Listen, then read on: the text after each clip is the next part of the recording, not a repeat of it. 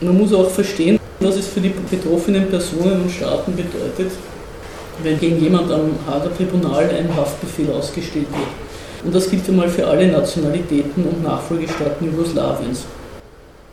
Da werden Leute, die in ihrem eigenen Selbstverständnis Verteidiger der Nation und Helden sind und auch von vielen Landsleuten so betrachtet werden, auf einmal als Verbrecher verhaftet und einem ausländischen Tribunal überstellt. Es hat es einen Mann gegeben, einen Serben, der hat sich auf den Stufen des serbischen Parlaments in Belgrad selbst verbrannt. Der steht, es gibt eine Webseite des Hager Tribunals, der wird lakonisch geführt als Angeklagter verstarber Überstellung an das Tribunal. Und über die Verhaftung vom Ante Gotovina seinerzeit, da ist fast die kroatische Regierung gestürzt. Und auch die Nachfolgeregierung hat sich nicht zugetraut, ihn zu verhaften. Dadurch ist er dann irgendwie nach Spanien, ich weiß nicht, gelockt worden und dort verhaftet worden, weil sie sich in Kroatien gar nicht ausgerechnet haben, dass die Sicherheitsorgane eine solche Verhaftung über die Bühne bringen würden. Aufgrund des Ansehens jetzt von Gotovina in Kroatien Ja, in der kroatischen Bevölkerung war das ein Held und die Polizei die hätte sich dafür wahrscheinlich gar nicht verwenden lassen. Es war übrigens ähnlich beim Ivo Sanada vor ein paar Jahren. Der ist in Österreich verhaftet, weil sie sich nicht sicher sein konnten, dass die Exekutive diesen von außen kommenden Befehl, den zu verhaften, Folge leisten würde. Ein wichtiges Moment von diesem Tribunal ist, dass den Politikern der Nachfolgestaaten Jugoslawiens damit klargemacht wird, dass sie eine eigene Staatsräson gegen den Willen von USA und EU nicht entwickeln dürfen. Also das Tribunal hat den Politiker aus dem Verkehr gezogen, die der neuen Weltordnung im Weg waren und hat die Bahn freigemacht für jene, die sich den Bedingungen der Großmächte fügen. Ist zum Beispiel ganz interessant, die Serben sind überzeugt, dass der Milosevic umgebracht worden ist, die Kroaten sind überzeugt, dass der Tutschmann umgebracht worden ist und die Muslime sind überzeugt, dass der Izetbegovic umgebracht worden ist. Und das hat insofern eine Wahrheit, dass diese Leute alle dann, nachdem sie irgendwie eingesetzt worden sind in ihrem jeweiligen, also auch der Dutschmann und der Izetbegovic, dass die lästig waren, ihren Gönnern, ihren Mäzenen. Was ich übrigens überhaupt noch nicht angesprochen habe, das ist auch noch so ein Detail. Es gab ja lange Zeit Pläne zwischen Serbien und Kroatien, äh, Bosnien aufzuteilen. Und zwar Kroatien hätte gerne gehabt, die Bosawina und die Herzegowina. Die haben sich orientiert an einem Abkommen, das 1939 am Vorabend des äh, Zweiten Weltkrieges geschlossen worden ist. Und es hat verschiedene Treffen vor, also noch während des Kroatienkrieges und äh, während des Bosnienkriegs gegeben zwischen Tutschmann und Milosevic oder ihren Abgesandten, diese Teilungspläne zu besprechen. Und erst nach Dutschmanns Tod ist es mehr oder weniger in Kroatien als anzustrebendes Ziel aufgegeben worden. Erst später haben die herzegowinischen Kroaten sich auch, hat es auch Verhaftungen gegeben und der Protektor, also der UNO-Repräsentant, der hohe Repräsentant, hat da auch eingegriffen. So wie Milosevic in Großserbien einrichten wollte, wollten auch die Kroaten in Großkroatien einrichten. Jetzt wollte ich noch was sagen, einen letzten Exkurs vielleicht zum Begriff des Genozids. Das Genozid oder der Völkermord gehören zu den sogenannten Verbrechen gegen die Menschlichkeit, die erstmals bei den Nürnberger Prozessen gegen die Führer des nationalsozialistischen Deutschlands in Anschlag gebracht worden sind. Das juristische Konzept hat es schon länger gegeben, aber erst nach dem Ende des Zweiten Weltkriegs hat es eben eine solche Konstellation wieder gegeben, völkerrechtlich, wo das durchgesetzt werden konnte gegen eine Verlierernation. Das Besondere ist bei diesem völkerrechtlichen Begriff, also bei den Verbrechen gegen die Menschlichkeit, dass der verfolgte Tatbestand nicht verjährt. Also das kann immer und überall verfolgt werden. Ist auch nicht gebunden an einen Ort. Zweitens gilt auch dieser juristische Grundsatz nicht, wie beim Hager Tribunal, dass etwas in dem betreffenden Staat strafbar gewesen sein muss, um dann zu einem Verbrechen zu werden. Die Verbrechen gegen die Menschlichkeit sind völlig unabhängig von der Jurisdiktion eines einzelnen Staates. Und sie können eben rückwirkend angeklagt werden. Die Umsetzung ist natürlich eine andere Sache, aber prinzipiell sind die immer und überall strafbar und anklagbar. Nach den Nürnberger Kriegsverbrecherprozessen ist der Kalte Krieg eingetreten. Die Konfrontation zwischen den Blöcken ist in ein solches Stadium eingetreten, dass in völkerrechtlichen Fragen sowas nicht mehr durchsetzbar war. Erst nach der Selbstaufgabe der SU und dem Fall der Berliner Mauer und der Herausbildung in dieser neuen Weltordnung sind diese völkerrechtlichen Wuchtblumen wieder aus der Schublade gezogen worden. Vielleicht erinnern sich, oder ihr werdet sich vielleicht gar nicht mehr erinnern, aber es gab also den Fall des Herrn Pinochet. Pinochet wurde in England 16 Monate unter Hausarrest gesetzt, weil ein spanischer Richter gemeint hat, nach diesen Paragraphen der Verbrechen gegen die Menschlichkeit für die Repression in Chile nach dem Putsch von 1973 anzuklagen. Und gerade die eben verstorbene Frau Thatcher war also sehr bemüht, ihren guten Freund Pinochet wieder aus dieser misslichen Lage zu befreien. Der Vorwurf, das ist auch interessant beim Genozid, definiert die Personengruppe, die Opfer eines Massenmordes geworden ist, zu einem Volk. Wenn es ein Völkermord ist, muss klar sein, dass es um die Ausrottung eines Volkes gegangen ist, oder zumindest einer Ethnie. Also unterstellt eine Art des völkischen Zusammenhanges zwischen den Betroffenen. Das ist besonders bemerkenswert im Fall der Opfer des Holocaust, die zwar von den Nationalsozialisten zu einem Volk ohne Staat oder zu einer Rasse definiert worden sind, aber in ihrem Selbstverständnis mehrheitlich Österreicher, Ungarn oder Polen waren. In diesem Genozidurteil, also dass das ein Genozid war gegen die Juden, wird somit die Definition der Täter über das Selbstverständnis der Opfer gestellt. Es ist auch dann ganz interessant, welche Behörde eigentlich Genozide klassifiziert. Also wer hat das Zertifikat, wann ist etwas ein Genozid? Und da gilt als die oberste Instanz der Menschenrechtsausschuss der UNO.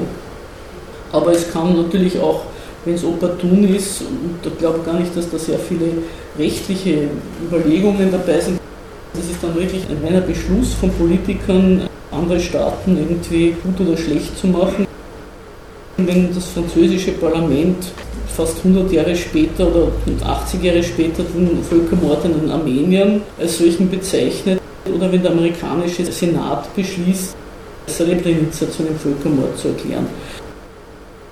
Aber das wirkliche Zertifikat ist diese Menschenrechtskommission der UNO und soweit mir bekannt ist, haben die bis jetzt nur das Holocaust, den Völkermord an den Armeniern diese eine Million Tote in Ruanda und Burundi und angeblich jetzt auch den Völkermord an den Zigeunern des Poliamos anerkannt. Alle anderen Schlechtereien sind eigentlich nicht Thema. Es werden zum Beispiel auch nicht diejenigen Genozide thematisiert, die wirklich ein Volk ausgerottet haben, wenn sie im Rahmen des europäischen Kolonialismus verübt worden sind und außereuropäische Stämme betroffen haben. Also das ist ja nicht nur in der Frage des Genozids so, dass es zwei Gruppen von Menschen gibt, EU-Bürger und andere. Also so ähnlich ist es auch beim Genozid. Es gibt solche, die sind offenbar nicht genozidfähig, wie die Herero in Namibia oder so. Die sind da kein Thema. Für den Vorwurf des Genozids ist es ferner wichtig, dass der Täter selber die Absicht der Ausrottung des betreffenden Volkes vorgehabt haben muss, auch wenn es nicht gelungen ist. Also selbst wenn man die 8000 Toten von Srebrenica nimmt, lässt sich daraus noch nicht die Absicht, alle bosnischen Muslime umzubringen, ableiten. In der letzten Volkszählung vor dem Krieg, vor dem Bosnienkrieg, haben sich 1,9 Millionen Einwohner Bosniens als Muslime also angekreuzt auf den Volkszählungszettel. Es waren aber nicht alles bosnische Muslime, sondern auch solche aus anderen Teilrepubliken.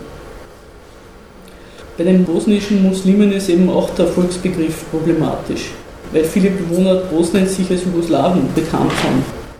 So war es für die verschiedenen Kriegsherren eben auch nicht einfach, ihr Staatsvolk von den anderen zu trennen und für sich zu verwenden. Unter diesen Umständen und auch wegen der Zahlenverhältnisse lässt sich die Genozidabsicht eigentlich nach den bisherigen Vorschriften weder der Führung der Republika Srpska noch der bosnisch-serbischen Armeeführung nachweisen was ja auch vielleicht bei den Prozessen gegen Mladic und Karadzic zur Sprache kommen könnte, sofern die überhaupt jemals stattfinden. Ich habe ernsthafte Zweifel, dass die noch jemals abgehalten werden. Also das war mal zu Jugoslawien, was ich zu sagen hatte. Zur neuen Weltordnung kommt dann auch noch was, wenn ich den Zettel finde. Aber gibt es vielleicht bis jetzt was?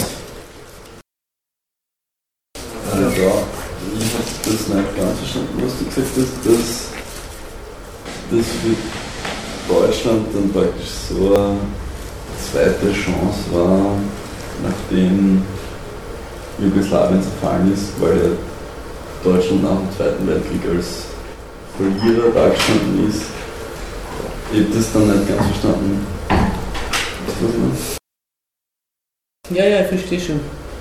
Also im Sinne einer zweiten Chance, so würde ich es nicht. Irgendwie als Gewinner dazustehen. Ja, also den Verliererstatus hat es damit endgültig von sich abgebeutet. Und ist wieder zu der Vormacht, oder zumindest war das seine, seine, sein Bestreben, wieder zu einer Vormacht zu werden in Europa.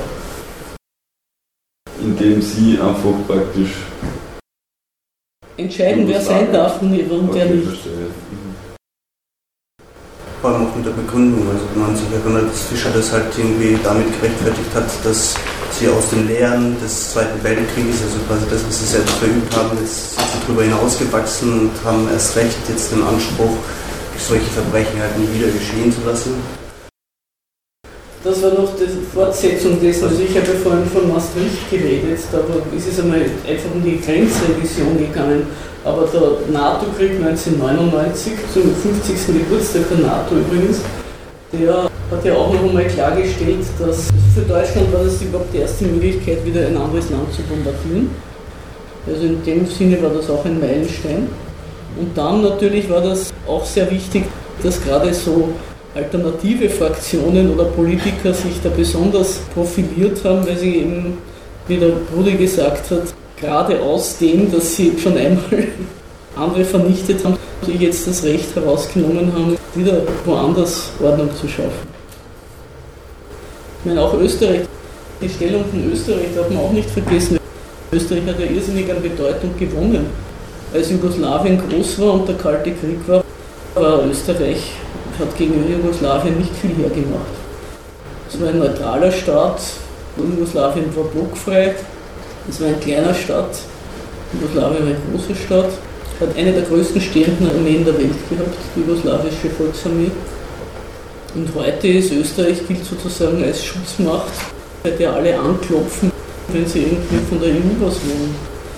Also das hat Österreich auch sehr aufgewertet. Naja, also zur neuen Weltordnung vielleicht noch ein bisschen was. Die kapitalistisch strukturierten oder aufgestellten Staaten haben aus dem heraus, wie sie sind, eine automatisch einen Gegensatz zueinander, aber gleichzeitig eine Gemeinsamkeit. Also sie brauchen einander, um einander zu benutzen. Sie möchten den Reichtum anderer Länder auf sich ziehen und nachdem das jeder will, entsteht daraus ein Gegensatz. Diesen Gegensatz, der ist auch in zwei Weltkriegen sehr blutig ausgetragen worden und ist in der Zeit des Kalten Krieges eben ein Stück zurückgestellt worden. Nach dem Fall des Eisernen Vorhangs ist zwar die NATO als Militärbündnis nicht aufgelöst worden, aber man merkt schon in den letzten Jahren wieder, und das hat eben auch mit Jugoslawien angefangen, wie dieses gemeinsam und gegeneinander wieder sehr ziemliche Brüche entstehen. Das hat man bei Libyen gesehen, bei Mali, bei Syrien. Sie möchten zwar schon immer noch ihre Gemeinsamkeit gegen den Rest der Welt aufrechterhalten, aber es kommt immer mehr auch zu Streitereien innerhalb des Bündnisses. Die Jugoslawienkriege waren ein Exerzierfeld dieser Gegensätze.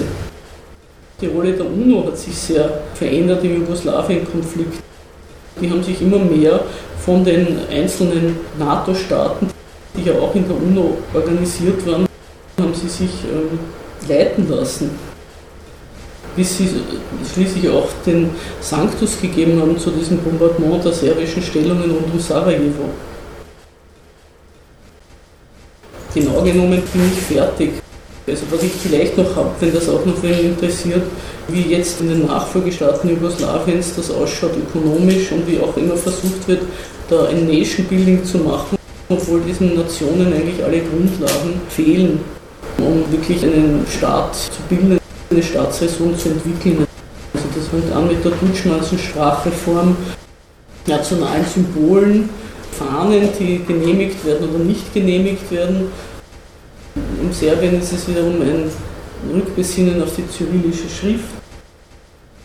An dem allen ist zu sehen, wie sie versuchen, über die kulturellen oder sprachlichen oder religionsmäßigen Gemeinsamkeiten so etwas wie eine Nation zu schaffen, obwohl sie eigentlich kaum eine funktionierende Ökonomie haben und Tropf hängen der internationalen Organisationen.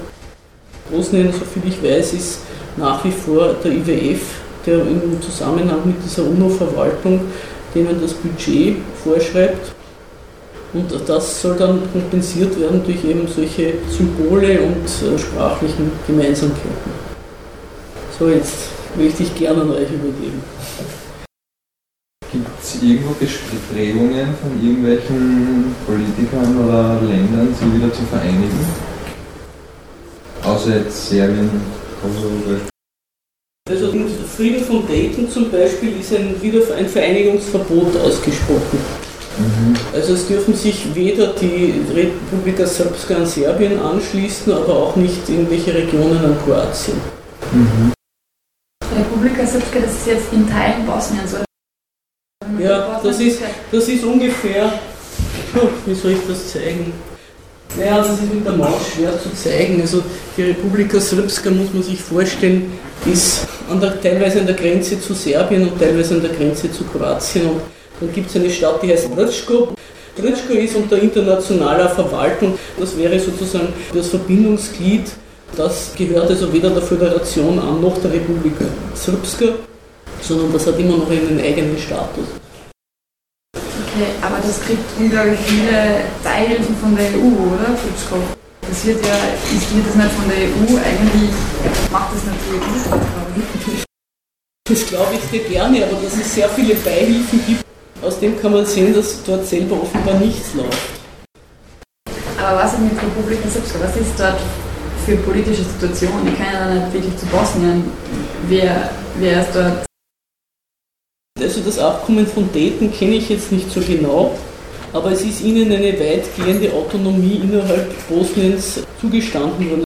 Also die Republika Srpska ist gegründet worden von Karadzic. Das ist seine Gründung. Die haben ein eigenes Parlament sich zugelegt. Das war im Zuge dieses Föderalismusplans, den der Kuteleo mit ihnen ausgehandelt hat. Da haben sie gesagt, auch wenn die Bosnier sich unabhängig machen, wir tun diese Autonomie einrichten. Bis heute haben die halt ein eigenes Parlament und einen eigenen Regierungschef und die Föderation auch. Und dann gibt es ein dreiköpfiges, also nach Tod von Ivice Begovic ist eingerichtet worden, so ein dreiköpfiges Gremium aus den drei Nationalitäten, das ist das Präsidium. Und darüber sitzt der hohe Repräsentant, der ist damals im Frieden von Dayton, ich glaube, auf zehn oder zwölf Jahre beschränkt worden und später haben sie das Mandat unbeschränkt verlängert. Also das ist ein Protektorat auf Ewigkeit. Ex-Jugoslawien der ganze Zustand erinnert mich auch daran, wie die EU vielleicht weitergehen könnte.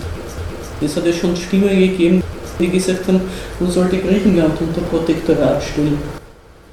Auch das Geld zum Beispiel. Bosnien-Herzegowina hat ein Geld, das heißt Konvertibilna Marka, KN. Das ist damals 1 zu 1 an die Mark gebunden worden und ist halt heute, ich glaube, 2 KM sind 1 Euro. Der Kurs wird festgesetzt, der wird auch von internationalen Gremien gemacht. Das ist überhaupt nicht konvertibel, das Geld. Also da gilt noch die kroatische Kuna mehr oder der serbische Dinar. Das kann man wirklich nur im Land verwenden. Und weil man zahlen muss mit KM, deswegen wird überhaupt gezahlt, aber zu Hause hat jeder Euro liegen. Und sobald man irgendwas einkaufen muss, geht man zu einer der vielen Wechselstufen und wechselt das um. Also es ist ein Geld, das überhaupt kein Vertrauen hat, das ja gar nicht einmal in der Hand der bosnischen Politiker ist. Also es gerade umwechseln. Ich glaube, du kannst über 100 Euro zahlen. Gesetzlich ist es vorgeschrieben, wie weit das dann eingehalten wird. Wie stark ist der Einfluss von den Amerikanern dann in das ja, Die Amerikaner haben die größte Basis in Europa in Kosovo, das Camp Bond-Stil. Und das haben sie kurz nach, nach dem NATO-Krieg 99 sind sie hin und haben dieses Camp errichtet. Das hat also gar keine gesetzliche Grundlage. Guantanamo zum Beispiel hat wenigstens noch einen Vertrag zwischen den Kubanern seiner Zeit und den USA. Hat nur keine Befristung. Zum Unterschied von Hongkong. Hongkong hat eine Befristung. Aber für Camp Bonston gibt es überhaupt keinen Vertrag. Das war für die Amerikaner sehr wichtig, dass sie sich da am Balkan festsetzen können. Weil das ist ja der wirklich wichtige Punkt dieser Region ist die strategische Lage. Also sie können den Balkan beherrschen, sie können Serbien in Schach halten und sie können im Grunde das Mittelmeer und das Schwarze Meer haben sie einen Zugang. Und es ist den Amerikanern auch deswegen sehr recht, dass der Status Kosovo nie geklärt wird. Weil dadurch wird auch nie jemand fragen, auf was für einer Grundlage seid ihr eigentlich da.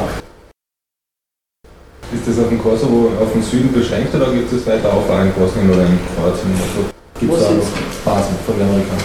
Weil in Kroatien war ja. Das sind alles NATO-Mitglieder. Serbien ist vollkommen eingekreist von NATO-Staaten.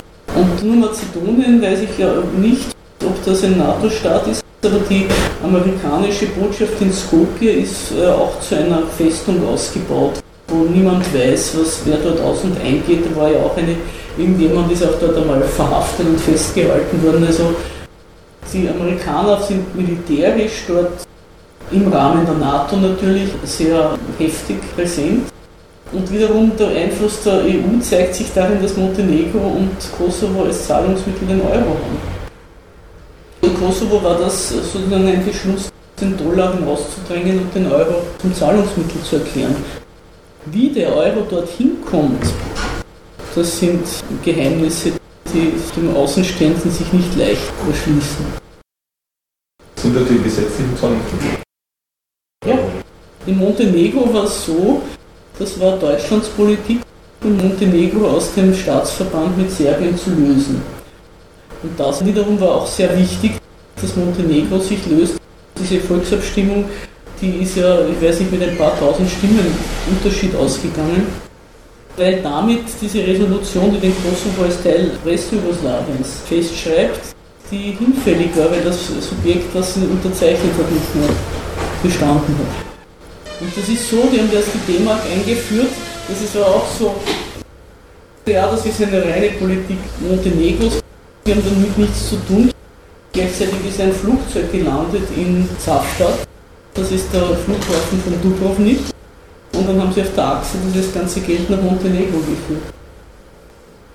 Wie der Euro dort die Umwechslung war, ich nehme an die Raiffeisenkasse? Weil das war die einzige ausländische Bank, die damals dort ein Filialnetz gehabt hat. Zur Beendung des Krieges bei diesem Abkommen von Dayton, diesem Sturm, der ausgelöst, also dieser Sturm, das waren die Operation Sturm ist äh, Kroatien, betrifft genau. Kroatien. Aber wer hat, das, wer hat das ausgelöst? Der Ukraine-Konflikt geht noch vor die ersten Tage des Kroatienkrieges. Das war ein Separatismus, der von der EU nicht gebilligt worden ist. Der eine von den Führern der Ukrainer, der Zivile, der Milan Babic, der hat sich aufgehängt in Den Haag, weil er es müde war, dauernd als Zeuge gegen alle Leute eingesetzt zu werden. Damit ist dann mit dem Selbstmord von Babic ist die Grundzeugenregelung eigentlich gestorben und dadurch war dann der Milosevic endgültig nicht mehr zu verurteilen.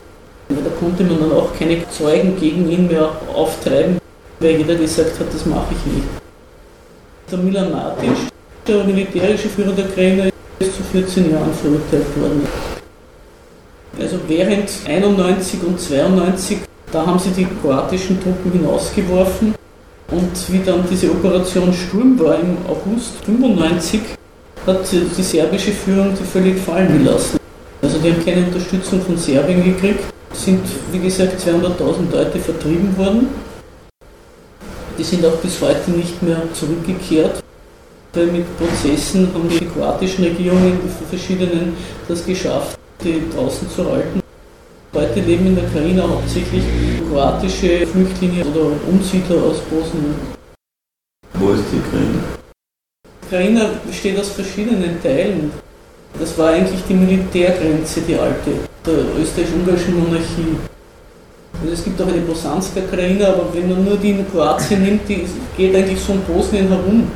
Das ist wie wenn man so einen Gummireifen dann über die bosnische Grenzen legen würde. Wien ist hier ungefähr anderen Seite der kroatischen Zone. Das hat ja irgendwie begonnen als diese Revolution der Bauernstämme, oder? Es ist irgendwie so in die Geschichte eingegangen, also wirklich als nationalistisch aufgeladener ziviler Ungehorsam oder Blockadeaktionen oder Ja, die Kroaten haben gesagt, wir erklären uns jetzt für unabhängig. Das hat eine Weile gebraucht, bis das dann von der internationalen Staatengemeinschaft anerkannt worden ist. Aber zunächst einmal haben sie sich als Nation ausgerufen, vor allem auch diese Schlachtbrettfahne hat Ressentiments hervorgerufen und da haben die gesagt, in einem kroatischen Staat wollen wir nicht leben und wir machen jetzt eine eigene Unterrepublik. Und eine Zeit lang wurde das eben auch von der jugoslawischen Bundesarmee gedeckt. Aber Serbien hat ja auch sehr gelitten unter der Blockade. Und der Milosevic hat dann im Laufe des Konflikts eingesehen, dass er das nicht mehr halten kann, weder die Ukrainer noch Bosnien. Ich verstehe es nicht ganz, was jetzt wirklich die Ursache im Waffenkrieg ist. Hat doch auch Bestrebungen gegeben, von den einzelnen föderalen Staaten unabhängig zu werden. Aber warum war das nicht möglich, dass die gesagt haben, okay, wir lösen es uns auf? Warum? Das macht eigentlich ein Staat nicht gerne. Also wenn Vorarlberg sich unabhängig erklären würde, würde, glaube ich, die Zentralregierung, die österreichische oder Bundesregierung auch nicht sagen, geht mit gut. Lässt ja auch Spanien, Katalonien nicht gehen und auch ob Schottland sich abspalten wird ohne Probleme, das ist auch noch nicht heraus. Das ist wirklich nach 90 eine, auch wirklich eine ganz neue Situation, die Tschechoslowakei getrennt hat. Friedlich, das war eher unüblich. Das Normale schon, dass wenn ein Staat sich abspalten will, die Zentralregierung versucht, das zu unterbinden. Ein Staat ist ja doch eine gewaltsame Einrichtung und macht sich in diesem Sinne nicht abhängig vom Willen seiner Bürger. Aber dass das so ein Hass geschürt worden ist, nie. Ja, das verstehen wir vielleicht auch etwas schwer.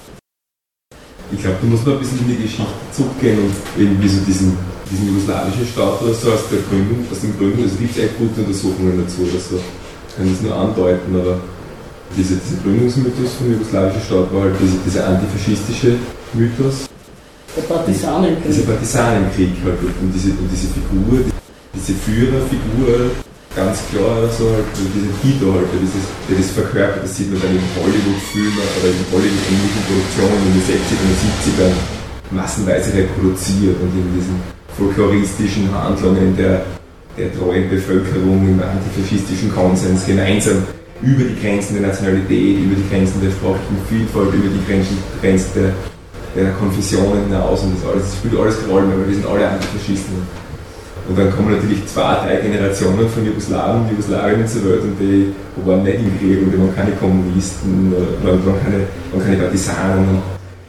Und die kennen das nur noch aus zweiter Hand von ihren Großeltern und das verschwindet dann und da gibt es dann halt Einflüsse, glaube ich, dass Nationalismus oder so wieder Überhand gewinnen kann über einen antifaschistischen Gründungsmythos. Weil es ja wieder nur ein staatlicher Gründungsmythos ist am Ende des Tages. Das ist ja wieder nichts anderes als so. Das ist ein Märchen. Ich meine, am Ende 1945 hat, glaube ich, weiß nicht, oder so, natürlich eineinhalb Millionen Partisanen oder so in Jugoslawien. Das ist natürlich gigantisch, nicht? Aber ja, gut, der Gründungsmythos ist eine Sache, aber es hat ja doch der Sozialismus eine Klammer geschaffen, der sich über die Nationalität und Konfessionen durchgesetzt hat. Das war eigentlich die jugoslawische Staatsräson. Ich habe gesagt, jetzt haben wir mal etwas, was das ganze Volk eint.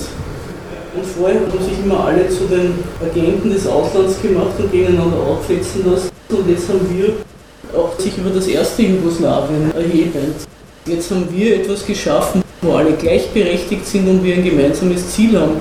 Und in dem Augenblick, wo dieses Ziel nicht mehr möglich war, nicht mehr durchsetzbar, weil das jugoslawische Modell gestorben ist, durch den Druck, den vor allem die USA ausgeübt haben auf Jugoslawien, Da ist das zerbrochen und die alte Scheiße ist halt wieder aus der Schublade geholt worden.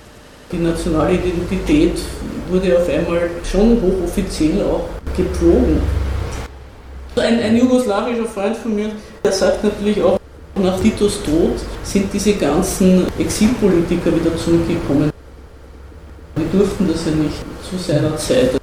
Also die Ustaschas und die Nachfahren, die Chetniks. Der Izetbegovic zum Beispiel, der hat 1970 ein Buch geschrieben, das heißt Die Islamische Deklaration. Das ist fast im gleichen Jahr wie von Khomeini der Islamische Staat erschienen ist und hat darin aufgerufen zur Einsetzung wieder eines islamischen Staates in Bosnien unter der Einführung der Scharia.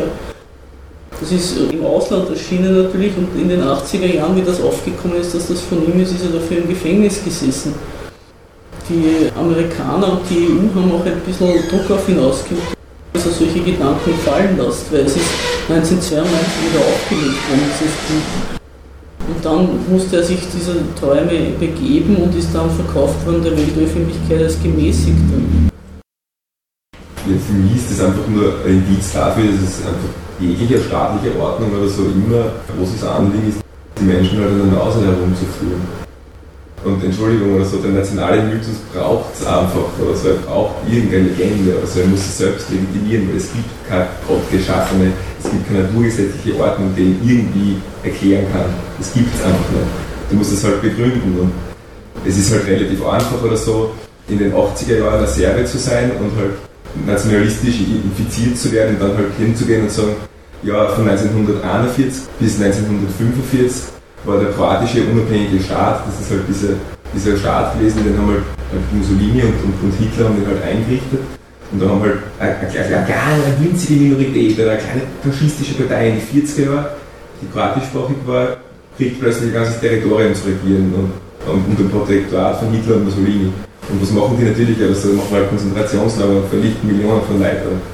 Und, und der Serbien, die 80er Jahre, denkt sich dann halt, ja, damals habt ihr meinen Großvater umgebracht, oder ihr Schwein oder so, ich muss jetzt buffen und knall euch halt weg. Und, und, und, und natürlich geht der Milosevic dann her und sagt zum Schluss, ja, das waren natürlich die Kroaten, können sich nicht erinnern, das sind unsere faschistischen Diktatoren gewesen, die haben Hitler zusammengearbeitet. Ja, das mag alles sein, aber es muss erst einmal die, die alte Staatsräson verloren gehen, damit solche Sachen greifen. Meine jugoslawischen Freunde sind das war ja ein toller Start eigentlich in den 70er Jahren, was wir gebaut haben an Fabriken, was, wir, was bei uns prosperiert hat. Also das, wie soll ich sagen, ist ja nicht nur auf Mythologie. Vom Partisanenkampf hat das beruht. Ich glaube, dass es genauso viele Gegenstimmen gibt. Ne? Man, Im Kosovo, in Montenegro, in Mazedonien waren die Leute vielleicht, vielleicht immer subjektiveres Befinden gehabt, dass sie wirtschaftlich benachteiligt sind. Oder? Dass der Zugang zu Bildung schwerer ist dort als im Norden, als in den Regionen, in der, in der Vojvodina oder halt in Slowenien oder in den touristischen Regionen Kroatiens. Aber man muss sagen, die Abspaltungsbewegungen sind ausgegangen von den prosperierenden Gegenden, von Slowenien und Kroatien. Und ich gesagt schon, sie zahlen so viel zu den Armen im Süden, die nichts ja, arbeiten. Eben. Also die Unzufriedenheit hat sich von denen erst einmal entzünden und nicht von den Ärmeren. Also ist der Zusammenbruch eigentlich eh im Land entstanden oder ist es eher international entstanden? Das ist die Frage für mich eigentlich, die sich stellt. Das Einzige nochmal anzuschauen, wie die ökonomische Entwicklung ja, wir haben sie halt schon groß für den Westen geöffnet gehabt und somit auch zum Spielball gemacht. Geöffnet, wenn du das anschaust, zum Beispiel die Tourismusindustrie, die war rein in staatlicher Hand. Da hat nicht ein Zell am See Hotelier wie heute ein Hotel kaufen können und dort betreiben. Also geöffnet, die Öffnung Jugoslawiens, wenn du willst, war sehr auf gewisse Territorien beschränkt. Auf den Rest hat schon der Staat die Hand gehabt. Aber dass sie sowas wie Devisen zugelassen haben und sich da Franken haben, die dann, also wenn dann halt heißt so, okay, nee, keine Ahnung, sie ist halt kein Geld mehr rein, oder so. Diese oder jene Embargos. Fachzeit. Ja, aber es hat ja sehr lange funktioniert, muss man auch sagen. Solange es von außen geduldet worden ist. Bis zum Fall des Eisernen Vorhangs im Grunde oder bis Mitte der 80er Jahre war Jugoslawien Also ich kann mich ja noch erinnern, in den 70er Jahren als Kind, wie der Tito immer hofiert worden ist und wenn der Tito stirbt und was passiert dann. Und natürlich, die 80er Jahre waren schon eine Zeit des Niedergangs. Aber solange die Sowjetunion existiert hat, war die Existenz Jugoslawiens den Westmächten recht. Und deswegen hat das auch funktioniert, dieses halbe halbe. Und dann eigentlich nach dem Ende der Sowjetunion und der Volksdemokratie war Jugoslawien ein Anachronismus. Das war eigentlich neben Albanien und hatte dann auch 91 umgeschwenkt, der letzte sozialistische Staat in Europa. Es gibt so eine Neigung und ein Beispiel dafür ist der Film von Kusturica, Underground. Nach dem Scheitern Jugoslawiens, das als einen einzigen Schwindel zu betrachten. Wie du sagst, ein Mythos aber das muss man sagen, es war ja auch was da. Also vor allem in den 90ern, wo der Krieg dann ausgebrochen ist, hat es dann überhaupt noch was gegeben wie eine jugoslawische Armee? Ja, das war ja. Wer ist das? Die jugoslawische Bundsarmee hat eine Verteidigungsdoktrin gehabt, die war von der Partisanenkriegsführung abgeleitet. Wir haben gehabt ein stehendes Heer und dazu haben sie gehabt einen Haufen Reservisten und die sogenannte Territorialverteidigung. Das heißt, es hat überall Kasernen gegeben und die Idee war, die Verteidigungsdoktrin war ja nicht, dass man es gegen die eigenen Leute einsetzt, dieses ganze Arsenal, sondern gegen außen. Sobald der Kriegsfall eintritt, der Feind kommt, soll also jede Gegend ihre Reservisten einberufen und dann die Waffen verteilen. Wie dann Kroatien also sich für unabhängig erklärt hat und so, hat es angefangen, diese Kasernen zu erobern und diese Waffen an ihre Leute zu verteilen. Also Kroatien hat die Kasernen erobert. Das war jetzt vor zwei Jahren, glaube ich, war in der Jubiläum und da ist die propagandistische Leistung von Friedrich Orter und dem ORF gewürdigt worden. Da hat der damalige Befehlshaber, ich weiß nicht, in Kroatien oder Slowenien sich an die Geschichte erinnert, haben die kroatischen Milizionäre oder Kämpfer am Anfang diese Kaserne zu belagern und Peng Peng zu machen. Daraufhin haben die von der Kaserne zurückgeschossen und der Friedrich Orter hat das alles gecovert, die schießen aufs eigene Volk. Dass die vorher hingeschossen haben, das hat er nicht gesagt. Das ist dann hier gekommen im Fernsehen, die Armee beginnt rundherum um sich zu schießen. Aber irgendwann haben sie das dann eingenommen und da waren einmal ein Haufen Waffen da. Sehr viel haben sie auch eingeschmuggelt. Und dann im Bosnienkrieg wurden die bosnischen Serben eingesetzt, weil es war ja auch so, das Bundesheer in Jugoslawien war so strukturiert, dass die Rekruten immer woanders hingeschickt worden sind. Und dann im Bosnienkrieg haben sie also die Rekruten, äh, die ganzen bosnischen nach Bosnien geschickt und haben diese bosnisch-sorbische Armee daraus gemacht. Und alle Serben zwangsrekrutiert, die nicht rechtzeitig abgehauen sind.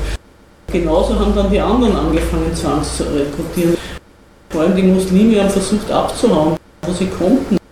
Die Krainer-Flüchtlinge, die sind dann in Serbien in so einem Lager vom Alkan, sind die teilweise umgebracht worden und teilweise gedrillt worden, damit man die dann wieder nach Bosnien schicken kann. Aber wie man jetzt da die Fronten, weil es waren eigentlich drei Länder beteiligt, Serbien, Bosnien und Kroatien. Wer hat denn wirklich gegen Schwierig zu sagen. Alle gegen alle, muss man sagen. Wie, wie organisiert war das? Also naturwüchsig teilweise, weil die haben ja erst eigene Heere aus dem Boden stampfen müssen, die Kroaten. Zum Beispiel die Kroaten sind da über die Save gekommen, ziemlich am Anfang des Bosnienkrieges. Sie sind ja auch alle drei Ethnien bis heute darüber gespalten, wann der Krieg angefangen hat. Jede Ethnie hat ein anderes Datum. Die Kroaten sind da über die Save gekommen, haben mal jedes serbische Haus niedergebrannt, bis der Winter also die Großsawiner anschließen wollten an Kroatien. Dann sind natürlich die Serben von da rübergekommen über die Drina und die Kroaten haben auch da die Herzegowina lange besetzt gehabt. Und überall haben sie angefangen, die Leute zu vertreiben und das als ihr Territorium zu beanspruchen. Das heißt, Bosnien war schon eher ein bisschen in der Zange. Ja, aber was ist Bosnien, muss man auch sagen. Also das heißt, als Einheit, als solche, dass man aus dieser jugoslawischen Teilrepublik einen eigenen Staat gemacht hat, ist von außen geschaffen. Das hat im Inneren sehr wenig Leute gegeben, die das wollten. Ich meine, wenn es eine jugoslawische Teilrepublik war, dann was ist der Unterschied zwischen Kroatien und Bosnien und Serbien. Das waren ja alles Teile. Bosnien ist eigentlich das gleiche wie Jugoslawien im Kleinen. Und das ist auch das Lustige bei der internationalen Staatengemeinschaft. Es ist ein, so ein Vielvölkerstaat kann nicht gehen, aber in Bosnien muss er gehen. Weil er ethnisch jetzt mittlerweile halt gesäubert ist. Aber ich glaube, Sarajevo ist halt der zum größten oder größten Teil eine rein muslimische Stadt, oder? Also das Großteil Beispiel. Die in Dayton Sarajevo zur Föderation geschlagen worden sind die Serben abgezogen. Ich kann mich erinnern noch, das war im Fernsehen, das war im Winter. Die sind auf den Friedhof gegangen, haben ihre Toten ausgegraben und mitgenommen. Das, das war früher wahrscheinlich einfach ein Teil von Serbien, von Kroatien, oder also jetzt vor dem Zweiten Weltkrieg. Nein, Bosnien war einmal ein Teil Österreichs, eine eigene Provinz. Und im ersten Jugoslawien hat es schon auch eine eigene Verwaltungseinheit gehabt.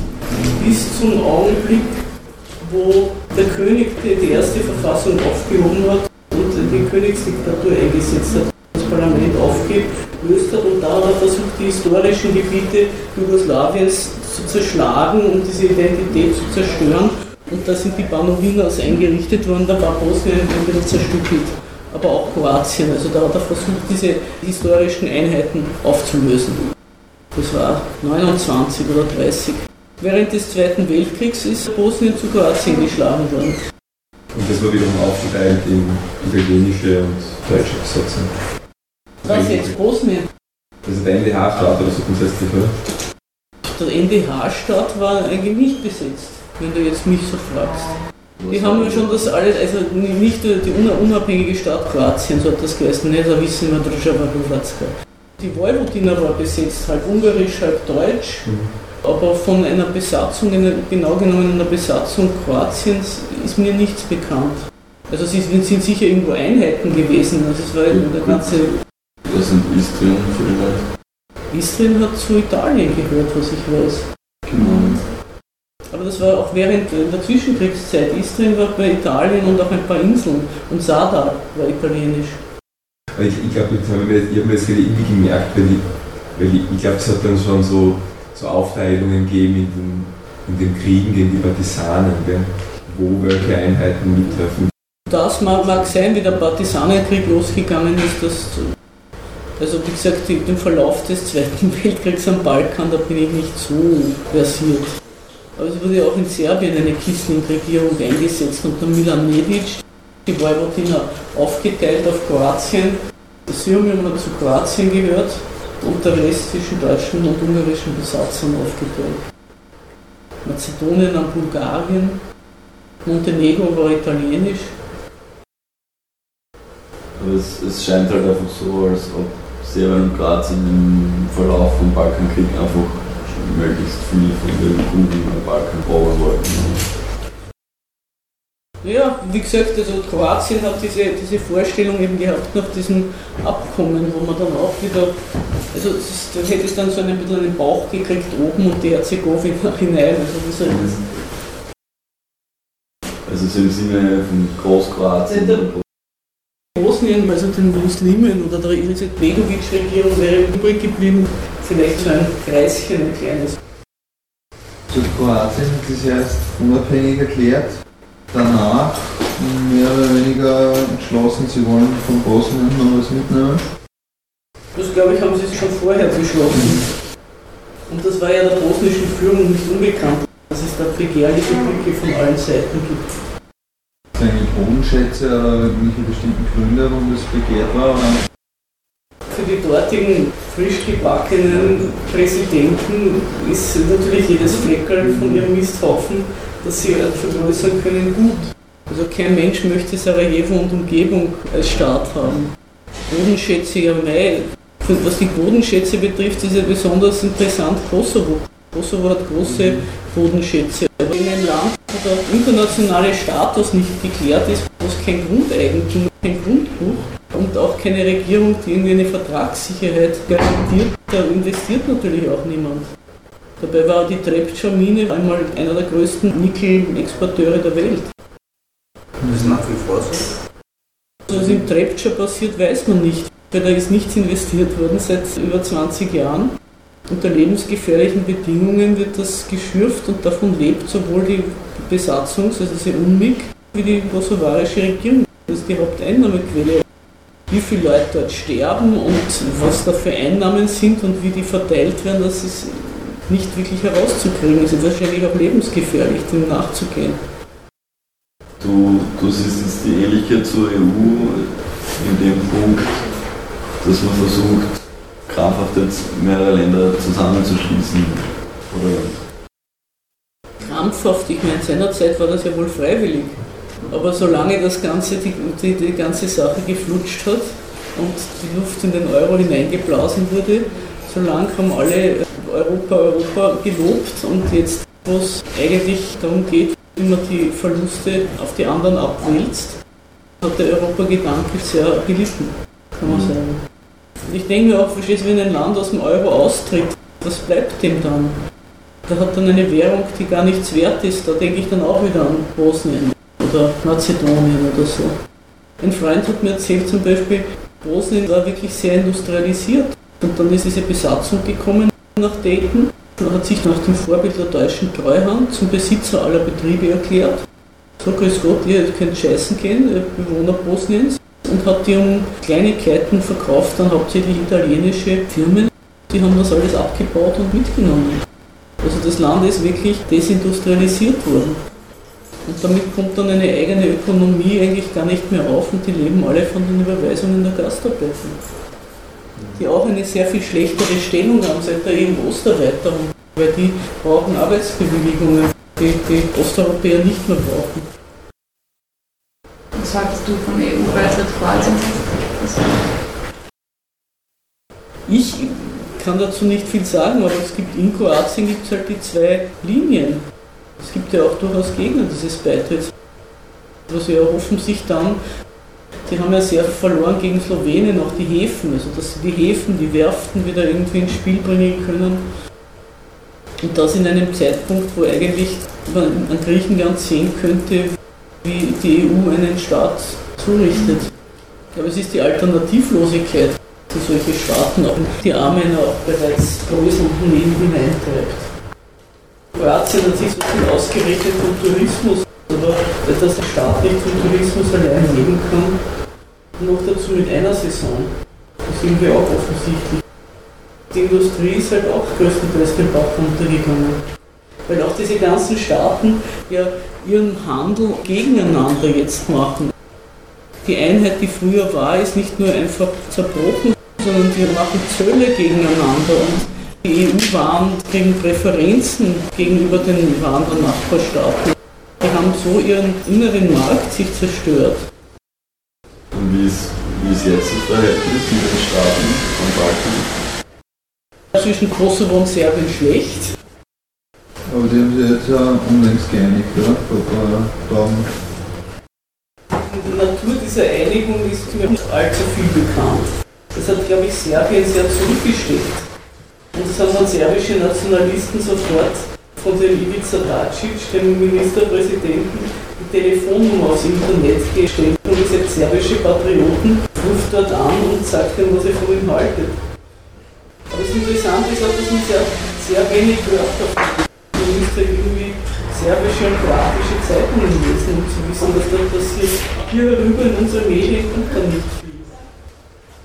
Ich habe auch eine juristische Zeitschrift gelesen, wo die na, die empören sich halt großteils nur darüber, wie die Kriegsinformationen oder die, die Medien da irgendwie den Krieg aufgearbeitet haben. Also einseitig tatsächlich und erklären aber auch recht nett, wie, wie da so eine ganz neue Art der. Ganz neu was? Wir haben da echt krasse Öffentlichkeitsarbeit halt geleistet oder in eine ganz neue Richtung. Also auch die haben äh, tatsächlich solche schockierenden Beispiele produzieren, wo sich im Nachhinein herausstellt, ah, das stimmt doch gar nicht. Wer jetzt? Wer ist das Am, Amis, Amis. Ach so, die Amis. Bei den österreichischen Zeitungen kann ich mich erinnern, da hat es dann im Kosovo ein sogenanntes Massaker gegeben.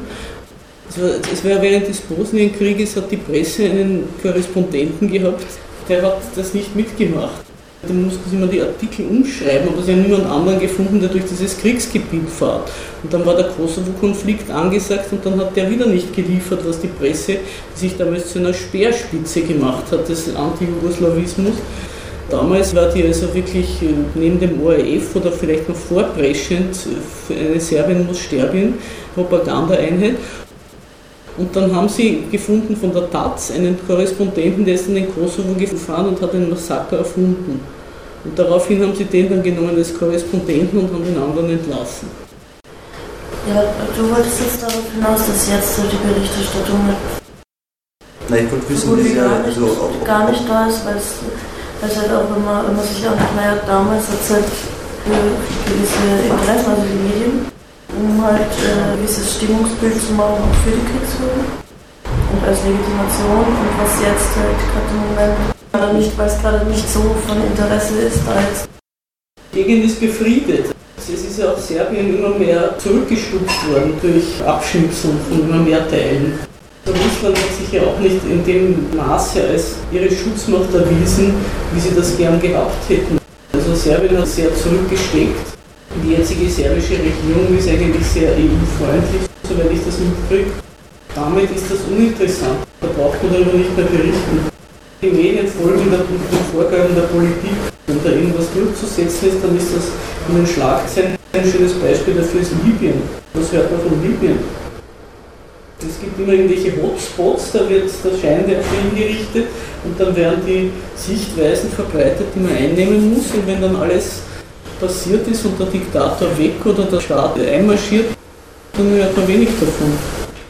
Aber zum Beispiel zu Jugoslawien wird immer gesagt, sie mussten Jugoslawien bombardieren, weil die serbische Armee angefangen hat, die albano-kosovarische Bevölkerung zu vertreiben.